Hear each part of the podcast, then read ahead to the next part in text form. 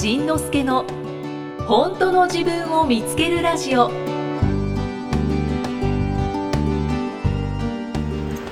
はいこんにちはこんばんは。これは仁之助です。今日は9月の11日金曜日。ポッドキャストの配信今日も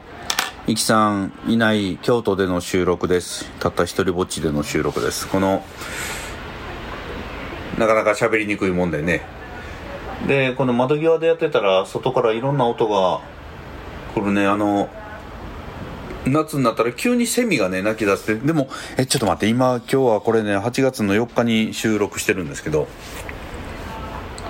これ放送日がもう9月の11日なのね。もうもう9月ですよ奥さん。もう9月だって。もうなんか今年のね前半はもうコロナにで失われた日々でもうもうなんかあっと右向いて左向いてる間にもうなんか日々がね通り過ぎてたよね。何もできないままね。9月だってもうちょっともう秋じゃないか。いやこれはびっくりだな明日はね、ちょっと、まあ、まあ、今日は、あの、京都の方でゴルフをしてるんですが、明日は大阪の癒しフェア、そして、えー、その後東京に入って、またビートレ、横浜のライブという感じで、また9月の予定が続々と続いていく、そんな日程なんですけど、そうか、もう9月か。そうね、9月といえば僕にとってはね、実は、大きな節目節目っていうかね。まあ去年の9月ですよまさに。えー、っとまあいろんな出会いがあっていろんな啓示があって。歌だけで行くっていうことを決めたのがちょうど去年の9月なんですよね。あれから1年ですよ。あれから1年。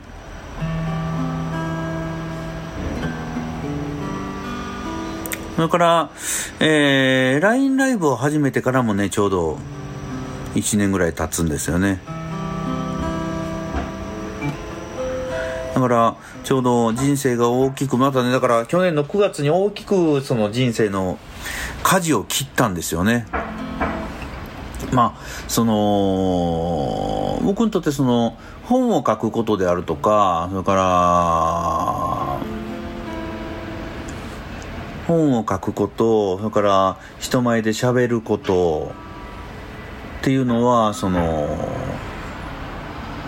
まあ、基本的に苦もなくできることなんですね。苦もなくというのはクラクラウドの苦もじゃなくて苦苦苦しみもなく、えー、できることなんですよね。でまあおかげさんでそのそちらの世界ではいろんなことを世の中に受け入れてもらっていろんなねその発行部数であるとかそれから講演会のたくさん人が集まってくれるとかっていうところでいろんな、えー、世の中に受け入れていただいた感があるんですけどそのでそうなるとですねこの僕の中に、えー、どうしてもこう変な癖がありましてその新しいことに飛び込みたくなるという、そしてその、またゼロから1からやり直したくなる。っていう、その、どうしてもこのね、なんか、リセットしたくなる癖があるんですよね。で、まあこの歌でいくということに伴って、その、今まで心屋塾として塾長としてやってきたのも手放してそれもねあの次の人に渡してしまったりとかこの無一文からこうやりたくなる。自分の中で全く新しいルーキーの世界にまた飛び込んでまた一からやりたくなるというこのあかんなこのこの癖をちょっとなんとかせなあかんな。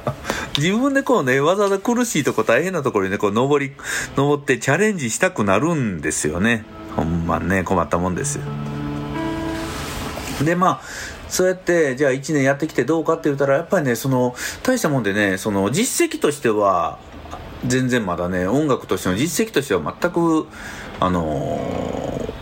ー、みんなに「おお」って言ってもらえるようなせ結果っていうかそれは全く残せてないんですけどそのやっぱり意志意志の力というか習慣の力というかその LINE ライブをその9月去年の9月から毎日やり始めて1日1歌ということで1日10分近くの、えー、ライブをねまあ、365日とは言いませんが、えー、ずっとねずっと続けてきてその音楽でいくという決断前決断決断前と比べるとその圧倒的に歌に触れる時間音楽に触れる時間ギターに触れる時間が圧倒的に増えてそして、えー、作ってきた曲の量ももう圧倒的に増えました。今まで作ってきた分と同じぐらいの曲を作ったのかな。そのぐらいのペースでずっとね音楽に触れて触れてやってきました。でまあ触れて触れてやってきたけれどまだその前のその心理のカウンセラー部分それから、えー、本を書くそれから講演会でしゃべるそういう今までやってきたこともまだね半分以上ずるずる引きずってはおるんですけれどもでもそのだいぶ手放せたかなのかなと思います。手放す必要あるんですか？っていうこともねよく言われますよね。その今までやってきたことをわざわざ手放す必要あるんですか？それからそのもうそのね歌を歌ってカウンセリングやってセミナーやってっていう人なんか世の中にそうそういないのにそんな面白い形をやってるのになんでそのわざわざ音楽でいくというような宣言をしたりそういうことをするんですか？ってこう言われるんだけどさっきね言ったようにやっぱり僕はそのチャレンジ、いろんなことにね、このチャレンジ癖が止まらないね。チャもうチャレンジ癖が止まらない。もう、なんか不可能にこう挑戦していきたくなる、なるバカ者だね。で、その、これももう一つあって、うん、その、まあ、2017年に日本武道館ということをで独演会というものをやらせてもらってでその後もまあ講演会で全国回ったりその前後もねずっと回ってたりしてたんですけど自分の中ではまだまだじゃないまだじゃない。自分のその結果っていうのは自分が思う自分の価値よりももしかしたらえー、自分が思う自分の価値よりも受け入れられて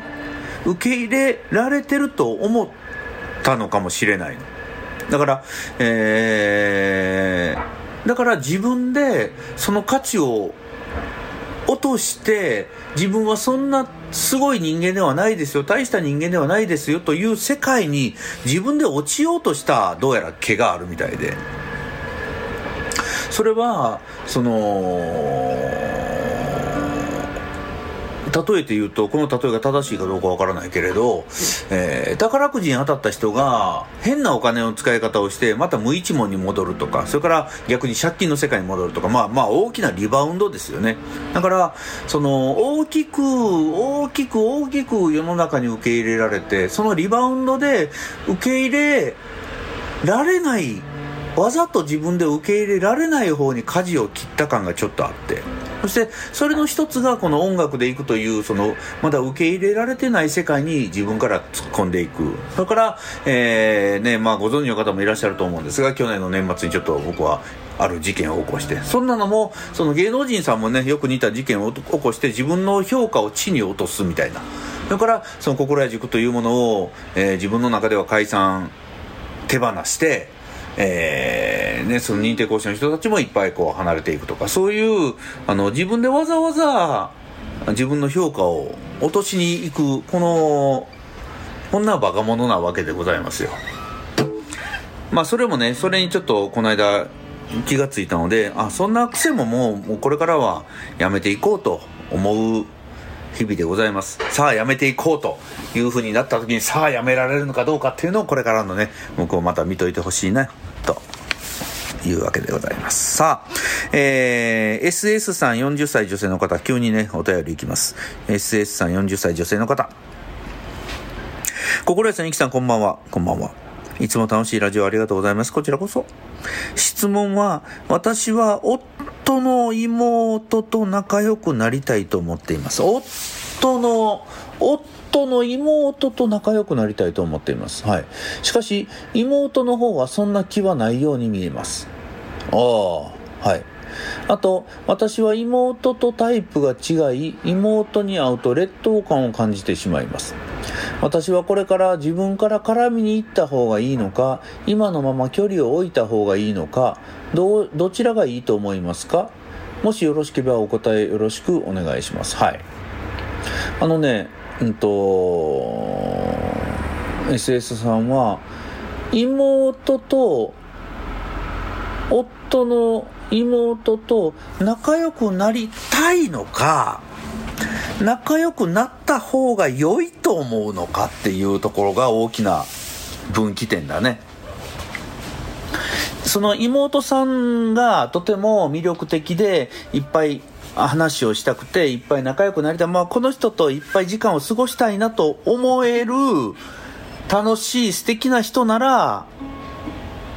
絡みに行けばいいと思うんだよ。でも、夫の妹だからという名前で、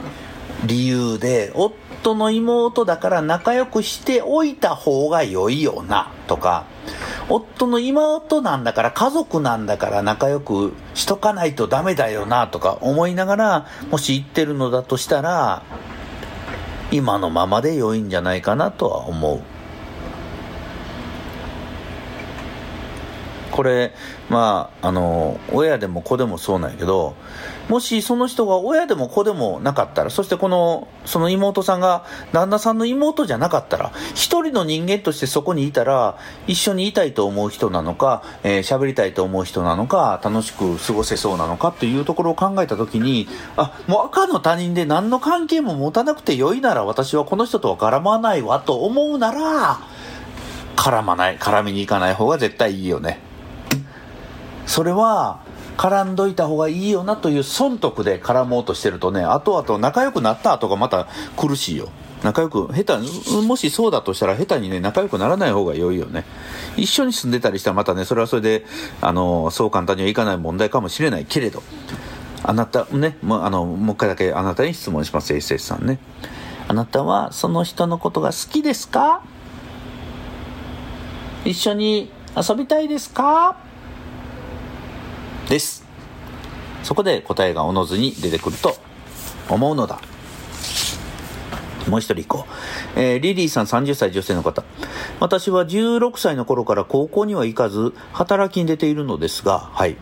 その頃から家で人と会話をする妄想のようなものがやめられなくて困っています。もう一回行くね。私は16歳の頃から高校には行かず働きに出ているのですが、その頃から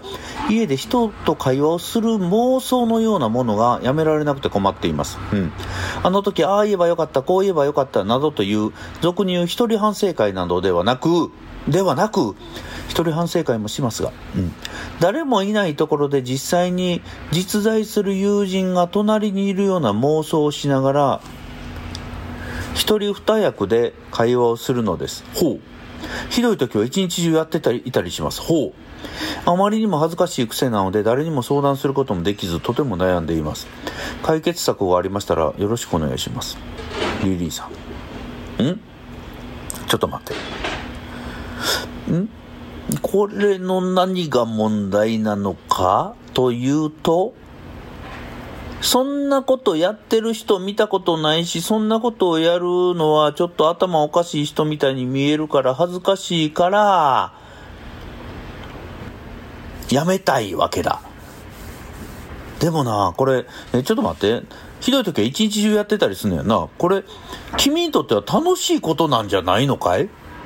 楽しいことなのになんでやめようとするのだい？楽しいことだけど、みんながやってない恥ずかしいことだからやめようとしてるんだとしたら、多分これ、君はこれをやめるととてもとても苦しいことになると思うよ。やめなくていいんじゃないかい？で、あのー、まあまあ、これを解決策としたら、私こんなことやってるのっていうふうに人に話をして、ええー、変な人って言われて変でしょ？って言えばええよね。私ちょっとここ変なのよね。変だけどね、これ面白いの。って言うたらね、もうみんながね、割と興味を持って、え、ちょっと待って、ちょっと待って、どういう風にやってんの？ちょっとやってみてとか、あの、だからね、ちょっと、これはね、人から面白がられることではあっても、変、うわ、変、むかめっちゃ怖えよって惹かれるものではないということだと僕は思うけどね、なんか、うん、逆に僕もね、え、どんなことしてんのかなと思って、どんな会話をしてんのかなと思って、これ、ちょっとね、まあ、まあ言えば、もしかしたらうまく使えばものすごいいい能力になるんだろうな一人芝居な。しかも、いいね、反省会ではないっていうところがね、いいよね。実際に実在する友人が隣にいるような妄想をしながら一人二三役で会話そうこれ面白いで。あの、まあ、心理療法の中にそのエンプティーチェア。って言われるものがあって、え椅子を2つ並べて、え向かい側に誰かがいることをイメージしながら会話をしてみたりその椅子の場所を交代してみたりして、えいろんな視点を得ながらえー、気づいていくという方法があるんですけどそれをねこう自然に一人でやってるんだね、うん、だからあのねリリーさんちょっとね、えー、じゃあ解決策の助けになることを一つ一つだけ言うわね。いくよ。それ何が問題？ということです。これは問題視しない方がええんじゃないか？僕はねちょっと逆に面白い面白いことをやってるなと思いながら今読んだよ。ちょっとうん問題視したらこれね問題だと思って解決しようとすることはねもったいないもったいないって言ってね美濃さんの声が聞こえてきたわ今頭の中もったいないだからぜひ、えー、このことはもっと楽しんでおくれおくれやっしゃな。ということです。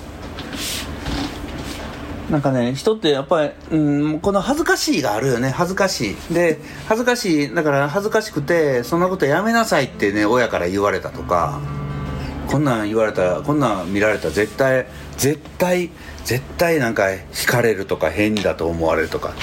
っていうのあるよね、うん、大丈夫だよ。変だよ。変だけどこの変その変っていうのはねあの嫌な変じゃなくてこれ面白いと思うね。そのね前にあのモノマネタレントやってた岡本真理さんっていう人がいてその人がね今今はちょっと芸能界から引っ込んでるのかな？その人がね LINE のブログを始めててそこにねちょっと面白いことが面白い。なんかとてもいい言葉を、まあ、離婚したり心を崩したりなんかねいろんなことをさまよったらしいんやけどその中で、ね、一言なんかいい言葉があってえー、起きたことは仕方がないし起きたことを受け止めて進むしかないですよね。そしてコンプレックスは生きて生きる上で邪魔だけど個性は生きる上で武器になる。つまり隠すとコンプレックスさらけ出すと個性。って書いてあっておおこれなんかうまいこと言うよったなと思って。ということを、えー、入院中にふと気づきました。その瞬間なんなんだかすごく気持ちが楽になりました。だって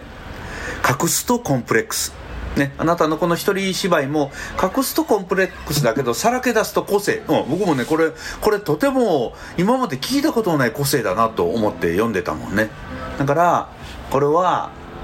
隠す。隠そうとする恥ずかしいがって隠そうとするからコンプレックスになる。はい。じゃあさらけ出して個性としてこれを何かねものすごい面白いことになるという気しかせえへんよね。ぜひ、えー、楽しんでください。はいということで、えー、今日はね911あ911といえばそのアメリカでねあの大きな事件があった時だね。もうあれから何年経つんだろうもうわからないけれど。ものすごい経つよねあれからね。もう20年20年もっと経つのかな。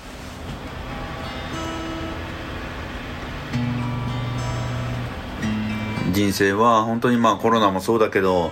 全く予定外の予想もしない方に突然人生を道を誘導される時があります。自分の目指す方向自分が理想とする方向に行こうとすると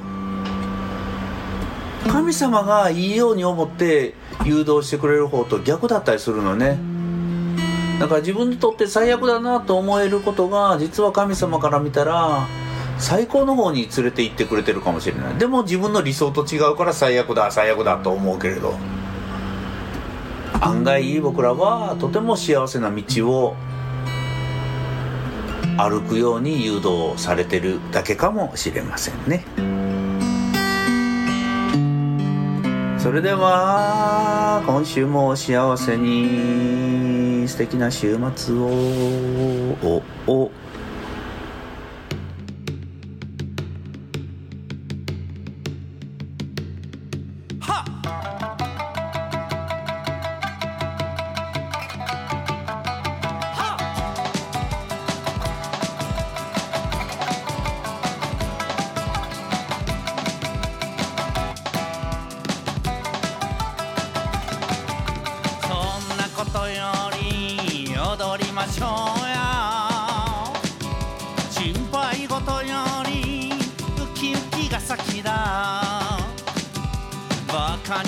ても怒られても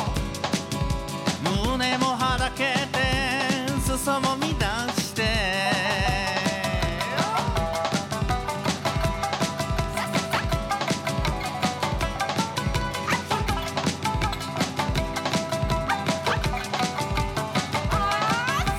あなたが一人で閉じこもっていてもあなたが悲しみに暮れていても僕は迎えには行かないよ。楽しいことに忙しいから。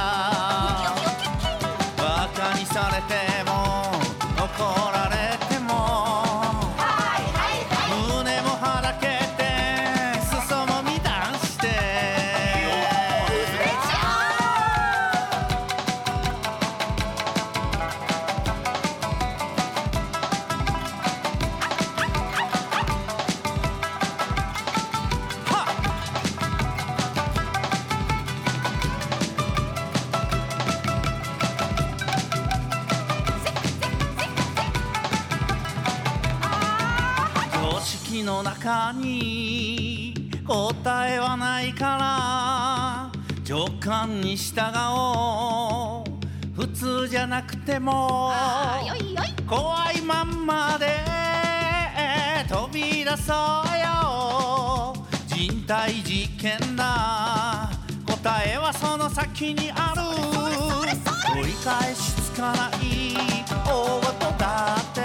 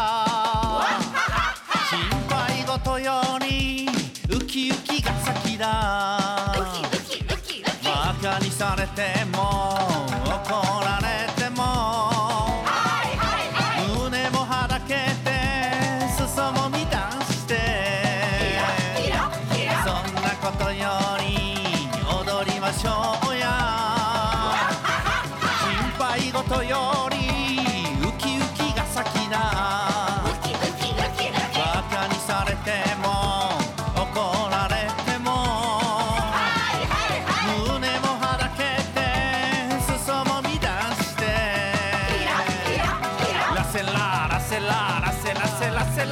セラ踊るアホに見るアホ。同じアホなら踊らにゃ。そやそやそやそやそや。そやそやそや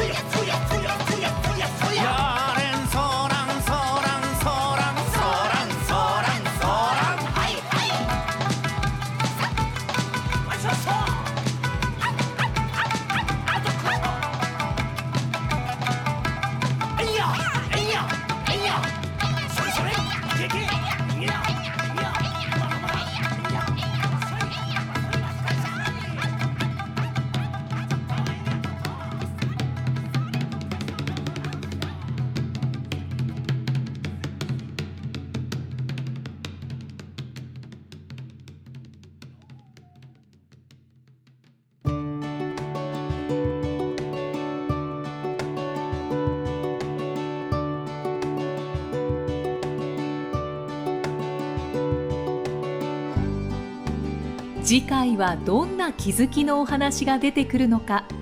お楽しみに